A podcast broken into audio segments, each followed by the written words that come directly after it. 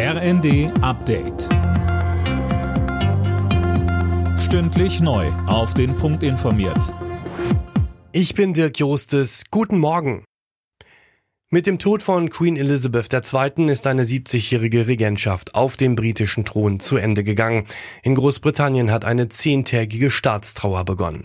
Nachfolger wird der älteste Sohn. Er nennt sich als König Charles III. Weltweit herrscht Trauer um die Queen. Es hat zahlreiche Beileidsbekundungen von Staats- und Regierungschefs gegeben. US-Präsident Biden würdigte die verstorbene Monarchin als Staatsfrau von unvergleichlicher Würde und Beständigkeit. Papst Franziskus zeigte sich tief traurig über den Tod der Queen. Er bete für ihre ewige Ruhe, hieß es in einem Telegramm.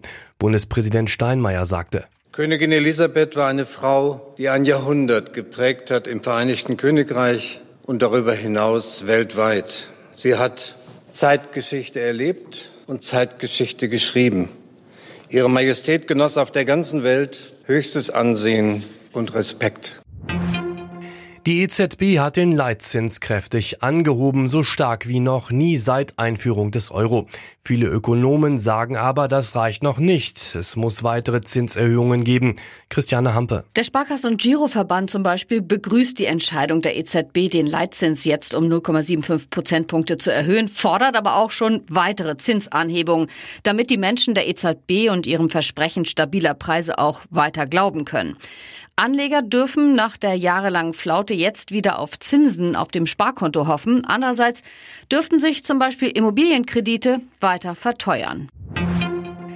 In der Europa League hat der SC Freiburg mit 2 zu 1 gegen Karabakh Akdam gewonnen. Union Berlin unterlag Royal Union Saint-Gilloise mit 0 zu 1.